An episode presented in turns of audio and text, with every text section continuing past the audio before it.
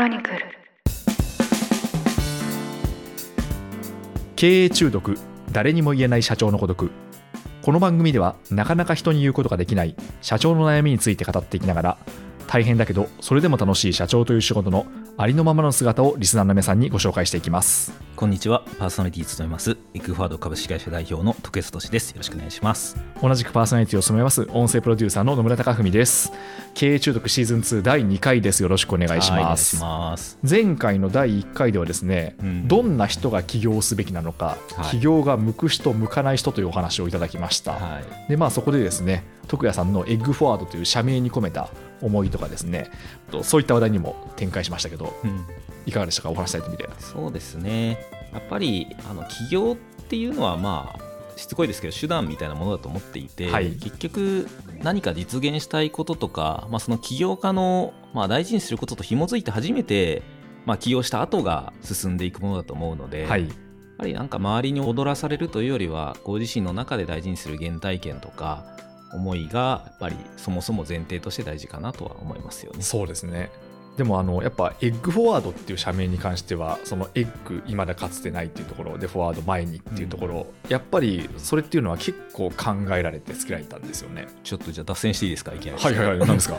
野村さん今言っていただいたようにエッグって未だない価値とか、はい。あるいは人の可能性という意味でフォワード前向きに、まあ、未だない価値起点を、まあ、個人にも組織にも社会にも作って、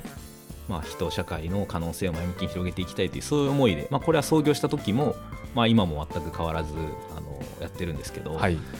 結構社名って悩むんですよね。はいはいはい。どういう名前にしようかってえいろいろ悩んで、ちょっとこれまあすみませんうちのエッグハードに興味ない人は本当ただの雑談になっちゃうんですけど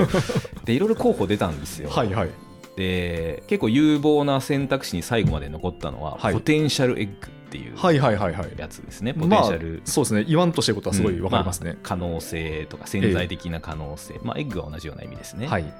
であとターニングポイントっていう、まあ、これは結構シンプルなそのままですけど、うん、まあ、人とか社会の起点ターニングポイントを作るっていう、で2つとも残念ながら却下になっちゃったんですけど、はい。で1つ目のポテンシャルエッグはですねあの結構いいなと思って一時決まりかけたんですよ。はい。でいただいろいろ普通に調べると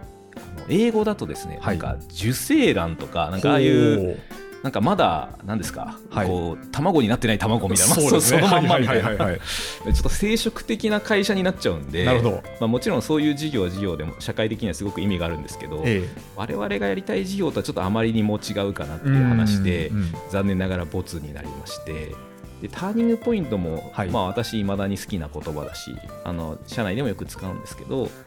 まあいろいろ Google で検索すると、はい。ちょっと今は分かんないですけど当時はあの結婚相談所がたくさん出てきてターニングポイントっていう名前の結婚後相談所かな、はいはい。が出てきて、まあ、もちろんこういう事業も尊い社会的に意味のある仕事なんですけど、はい。やっぱその名前で検索すると結婚相談所がいっぱい Google で上から出てきてもうあの自社出てくるのだいぶ下になっちゃうんで SEO が強いですねそういう向ことなんですよ、確かにそれはそれはターニングポイントだなみたいな。それはそうだと思ってちょっとうんやめようっていう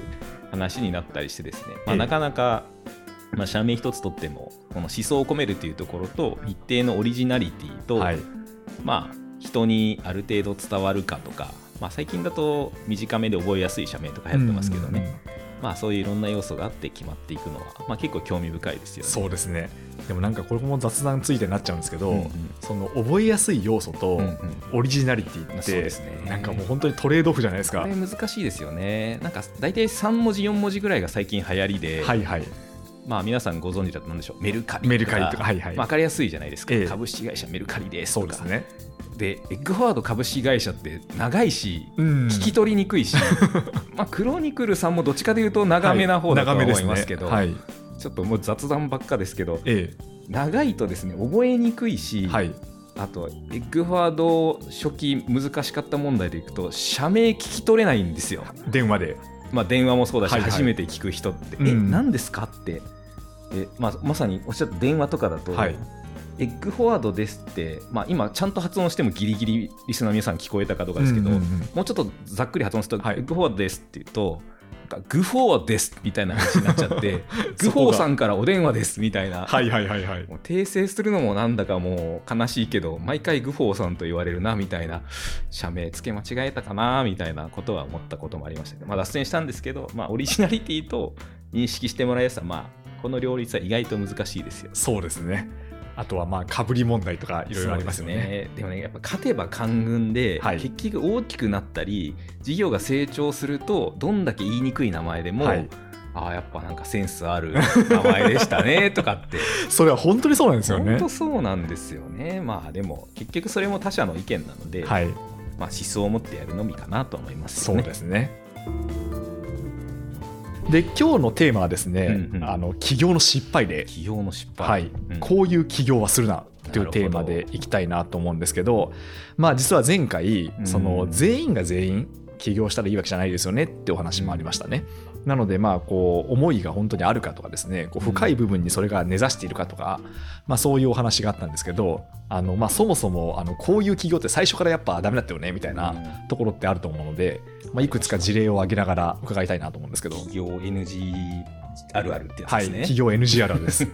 こんなこと言ってる番組あるんですかですけど あんまないと思いますね。普通企業を頑張って成功させようみたいなのいっぱいありますけどね、はいええなんのこっちゃですこういう起業はするなみたいなそういうテーマですけど。じゃあ、まあ、ちょっとリスナーの皆さんがはい今後起業を考えてるか、まあ、もしくはすでに起業なり経営されてる方両方いらっしゃるかもしれないし、まあ、あの全然そういうの考える必要もないですっていう方もいるかもしれませんけど、まあ、ご参考まででなんかじゃあ3パターンぐらい挙げてみましょうはい、お願いします。で1パターン目は王道的ではあるんですけど、はいやっぱり周りに流されて起業しちゃったっていうパターンですね。うん周りに流されて。まあ、悪いわけではないんですあの例えばシリコンバレーとかって企業多いんですけど、はい。まあ、実際すごい多いんですね私もいたことありますけど周りが当たり前に起業しているし、うん。えー起業をする人数が多いので、まあ、みんながこうするからなんとなくそれが当たり前の選択肢になっていくっていうこと自体は何ら否定するものではないと私は思ってるんですただ見栄とか起業しとかないとかっこ悪いというか起業してる人がかっこいいとかなんか経験上起業してたって言いたいみたいなものとかがあまりにも強くて起業しちゃうと実際起業した瞬間はいいんですけど大体12年経つとなくなってるかなっていう気はします、はいはいはい。ね確かに、かっこいいと思って起業するじゃないですか。うん、でもその1、2年やってる間に、うん。そのかっこいいというのイメージからは程遠いことばっかり起きるってことですよね。まあそうです。苦労も多いですし、はい。まあ、これって企業以外も同じだと思ってて、ええ。どこどこの会社に入ると見栄えするかなっていうだけで入るとやっぱきついし、そうですね。まあ、人間関係もそうじゃないですかこの人とお近くに入れたらなんか外からの見栄えがいいかなだけだと、はい。やっぱ続かなくてあの1回目でもお伝えしたんですけど起業ってまあ少なくともまともにやると事業を持続的に成り立たせることも大変だしでいろんな困難があったりお金の話もありますとでそうなってくるとやっぱり外からどう見えるっていうモチベーションだけではやっぱやってられなくなるんですよね。うんしんどさに耐えられなくなっちゃって、はい。まあ、経営者が投げ出すというと言葉悪いですけどギブアップしてしまうパターン、まあ、これは一番王道であって1回目言ったんですけど分かりやすいパターン、うん。でだんだんちょっと変則系言っていいですか、はい、お願いします。で変則系で言うと、はい企業って自分の意思を貫けみたいな話を、まあ、ともすると言いますし私のお話もそういうふうに聞こえてるかもしれないんですけど、はい周りの全反対を押し切ってはい。起業するパターンあ、それ NG なんですね。あの基本的には他者がどう言っても自分の意思ではい。やるべきだっていうのは私のあの主張ではあるんですけど、ええ。例えばご家族とか、はい。あるいはかなり親しい人すらも全然同意してくれなくてうん。立ち上げる、まあ、特にあの一定年次がいってから起業される方も最近は増えましたけれども、はい要は自分と関係ない第三者というか他者のアドバイスは最終的にはご自身の人生にも責任取っていただけないので、まあ、それを聞いてどう判断するかは自分の問題だと思うんですね。はい。でただ、まあ、奥様なり旦那様なりご家族なりご両親なり本当にプライベートで近い人からも、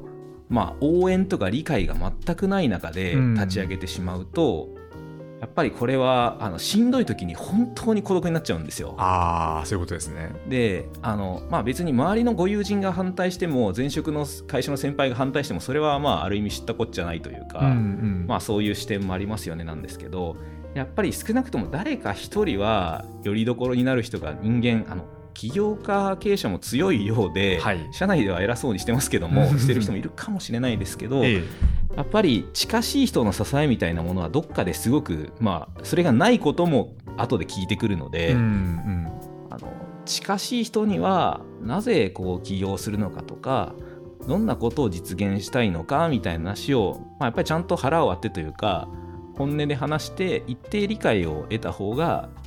いいかなというふうには思いますね。ああそれでもなんかあの面白いあうん。の興味深いお話だなと思って、うん。なんかよくその世間では、うん。なんかもうあの家族の反対を押し切ってでもやった方がいいみたいな、うん。まあ、むしろそれくらい覚悟がないとやんあのやっちゃいけないよみたいな話もあったりするじゃないですか、うん。でもやっぱり徳谷さんとしてはなんかあまりにもこう大反対されてるものっていうのはちょっとそのそういうふうにこう起業してからしんどくなった時に心の拠り所がなくなっちゃうからだからちゃんとその合意形成をした上であの起業した方がいいってことですよね。あの半分当たりで半分違うと思ってまして、はい。反対される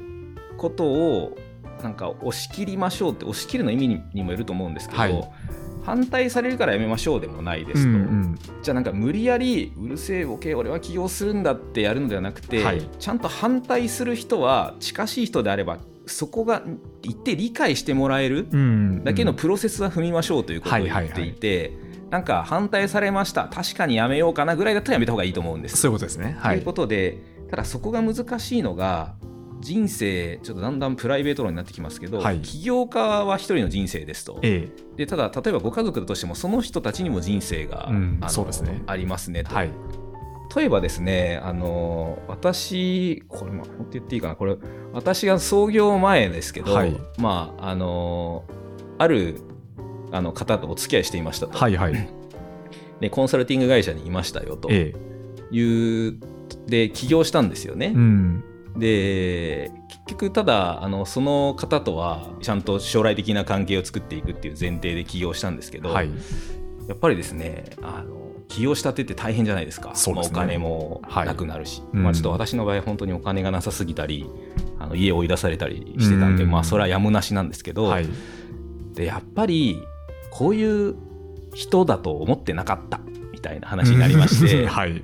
まあ結局コンサルティング会社のそれなりに偉いうん。人と、まあ、将来仲良くやっていく前提だったんですけど、まあ、起業するとなんていうかそこのしんどい状況がある中でこの人とやっぱやっていくのかでやっぱ当時私がダメだったのは会社が大変だったのもあるんですけど自分が何を目指しててとかそれでもやる理由とかそこをどう実現していくのかとか、まあ、あと相手の状況への理解っていうのはあまりにもない中で、うんまあ、要は全反対をはい。勝手に押し切って、でまあ、突っ走ってさよならになりましたっていう構造だったんですけど、まあ、あのいろいろあったんですけどちょっとこれ話すと2時間コースで、ちょっと今日は端折りますが。はい。まあだからこれはやっぱりそこはちゃんと相互理解を、まあ、しないといけないですし、まあ、同時にやっぱりそれを実現したいことがあるんだとそれを本気で言って応援できるような方とパートナーシップを結んだ方がうまくいきやすいかなとは思うので、うん。ちょっと何の話してるか分かりませんがまあやっぱりそこは、はい。あの全部が全部無限にしすぎてはいけないなっていうのはあの思いますね。そうですね確かになんか多分家族って、うんまあ、家族だったり、まあ、家族じゃないっていうあの形態もあると思うんですけど、あのベースラインだと思うんですよね、うん自分が本当にしんどくなった時の。でそこがまだあるから仕事の上ではすごいしんどくても耐えられるっていう状況ってあると思うんで、うんやっぱりそこは丁寧にあの合意形成をしてからやっていくべきなんでしょうね。まあそこはねやっぱりあるかなというふうには思いますね。はいあのしんどい時のやっぱりよりどころにもなるかなというふうには思います。まあ別にそれがあの旦那さん奥さんじゃなくてもいいと思うんですよ別はいに友人とか、うんうんうんまあ共同創業者でもいいと思うんですけど、はいそこはなんか起業家であることにおごおごってはいけないかなというふうには思うかなというのが2つ目ですね。そうですねはいで3つ目は。3つ目いきましょうか、はい。これたくさん出てきますけどね。騙され企業というかほう。乗っかって起業しちゃったみたいな感じですね。はいはい。それはどういうことですか？結構あるんですけどなんかそれなりに優秀な方に多いんですが、はい。まあ、誰かがなんかお金出してあげるから出資するから起業してみなよとか、はい。なんかこんな話あるんだけど乗っかって起業してみないとか、うんうんうん。まあそういういい話系のやつあるんですよたまに。あそうなんですね。そういうのがあるんですうね、ん、たまにあってまあ結局、うん、とこれいろんな理由があるんですけどいろいろ元締めみたいな人がいて、はい。い、ろいろ会社を作って運営させたいみたいな、うんなんかこう、うんうん。まあ自社だけじゃなくていろいろ会社を複数持って、はい。である程度の座組をうまく回してもらって、まあ、もう結構出来上がってるビジネスだったりして、うん。でそれをなんかこうお金を一定引き上げたりとか、はい。まあ、箱がいろいろあることによってなんかこうお金をぐるぐる回して在宅みたいなことをしたりとか、うんなんかあまりにも虫がいい話は、はい。最初からそういえば怪しいと思わなかったんですかみたいなことって結構あるんですよ。へえそうなんですね。なんか複数の会社をめちゃくちゃ持ってる人で、まあはい。い、いパターンもあるんでちゃんと中身を見た方がいいと思うんですけど、えなんか結局その人に、まあ、要は看板だけ社長にさせられてるんですよね。えはいはいはいでかなりいいように使われて、うん。で結局、まあ、ビジネスというかお金も召し上げられていて、はい。使い勝手のいい中間管理職なんですけど、はいはいはい。箱だけ社長っていうふうにさせえられているパターンっていうのは結構あってこれはなんか実態がなんか全然社長業というよりは、はい。まあ、本当にこう使われてるケうん。ースになっちゃうのはもったいないなっていうのはちょっとこれは変則系ですね。そうなんですね。え、例えばちょっと踏み込んで聞くと、はなんでしょうかね、あの、なんだろうな、また、ちょっとその、わ私、具体的にイメージできてるか分かんないんですけど、えーリアル店舗みたいなのをはいはいいっぱい作って、で、そこの経営者だっていう話なんですけど、実際は別にそのオーナーであるわけではないから、うん、まあなんかその、非常にこう労働集約的な、例えばそうですね、はい。まあ、分かりやすい例で言うとそういうことかもしれません。まあ、実際リアルビジネスであるケースは少ないんですけど、そういうパターンで、例えばある店舗で、はいこれはある会社ですと、うんで、お前そこの社長だとはい。いうことでお金もつけてあげるからやってくださいっていうので、実質あの召し上げられてるってええいうパターンですね。で、結局あんまり裁量もなくて、はい。で時間だけすごく長く働いていてみたいなパターンは、あのあってでこれはまああのそこがうまくはまってるビジネスのパターンもあるはあるんですけど、はい。まあ、社長であるということで逃げられないようにして、ええでうまくこう構造で、まあ、ビジネスが成り立ってるっていう会社もあるなとは思いますね。うんえ、例えば具体的にはどういうシーンで現れるんですか？まあ、いろんなパターンあってちょっと言いづらい部分はあるんですけど、はい。例えば、なんていうんですか、なんかまあ、フランチャイズのビジネスとかってはいはいはいそうで、いつかは個人で独立したいとかはいってあるじゃないですか。ええで、フランチャイズというビジネスの仕組みそのものを否定してるわけではなくて、本部があって、ビジネスの構造も提供してくれて、はい場合によっては商品も提供してくれて、でと当然ロイヤリティというか一定の、まあ、報酬はあの本部に払うんですけど、まあ、立ち上がりやすいんですよね。うん。ただあのフランチャイズを展開する会社もかなり、まあ、ピンキリというとあの刺されそうですけども、はい すごくいい会社もあれば本当にこう搾取してる会社もたくさんありますと、うんうんまあ、どんな商材を使うかにもよりますけど。で自分はその会社の社長で社員は奥さんで、はい。まあ、社員数名でうん店舗を運営してて、でもなかなか人も集まらないから結局その社長兼店長がずっと現場で働いていて、はいはいはい。で長時間働いてなんとかギリギリ、まあ、生活できるぐらいの報酬でで本部にはどんどん持っていかれてで本質的に裁量があるかというとそうでもなかったりで,、はい。でまあ、最終的には本部の都合でうん。お金をさらに吸われてとかでとはいえ最初借り入れもして立ち上げたりしてるのでまあそもそもフランチャイズ自体がというよりはここのフランチャイズチェーンに入ったのがなかなか苦しい選択でしたねっていうケースとかもまあやっぱ例えばあるわけなんはいはい。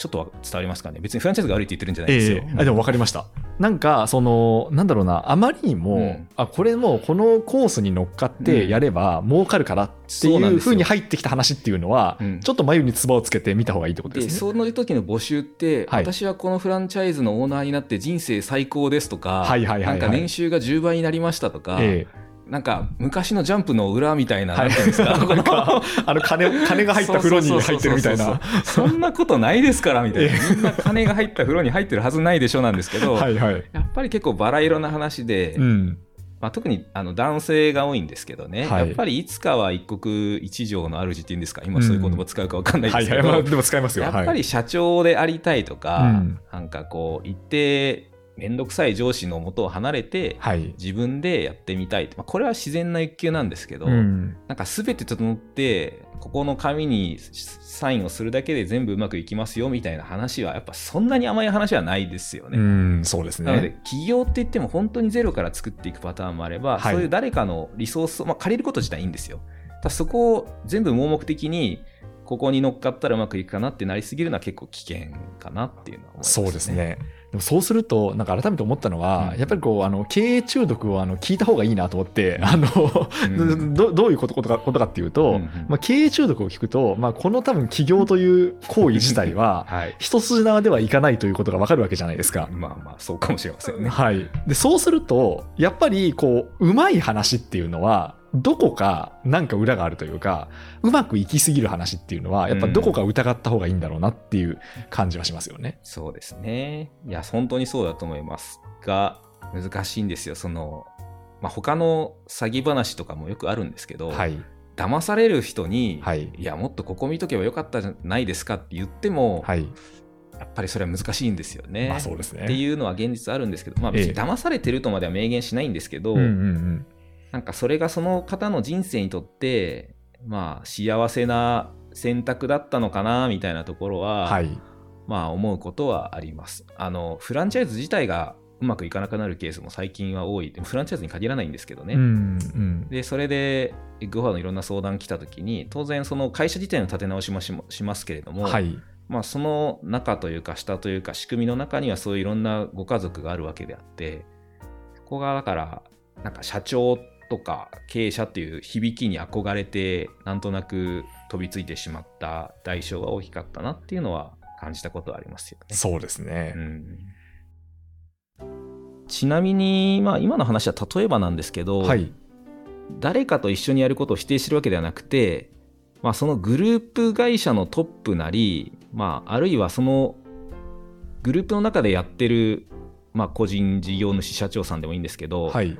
あまりにもやっぱりいい話だったり羽振りが良かったりなんか人間性みたいなものを見ずに意思決定してしまうと結構苦労するケースは多いかなとは思います。まあ、はいこれはあの、普通に自分が起業して出資してあげるよみたいなケースも同じなんですよ。ちょっとまた別で話してもいいんですけど、はいお金ない時に、いや、大変だねって、お金出してあげるよって、大体揉めるんですよ。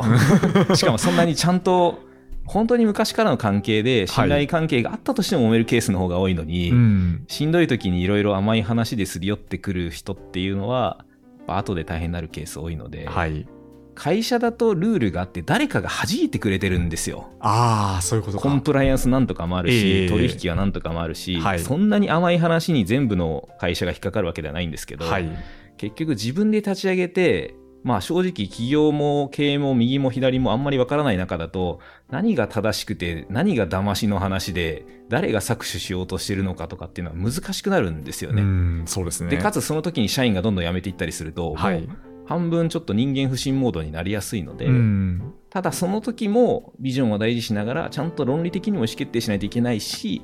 まあ、ある意味で人を見る目が問われるみたいなところもあるんで、まあ、非常に難しいですけどだから起業するとか経営者社長であるっていうこと自体が目的になると大体落とし穴にはまるのかなとは見てて思いますよね。そうですね。確かにそれがなんか結構123に共通する部分ですよね。そうなんですよね。だから自分に嘘をつくもそうだし、うん。他者を無視するもそうだし、はい。他者に甘えすぎるもそうだしそうですね。まあ、全部そういう構造はあるかなというふうには思いますね。うん。わかりました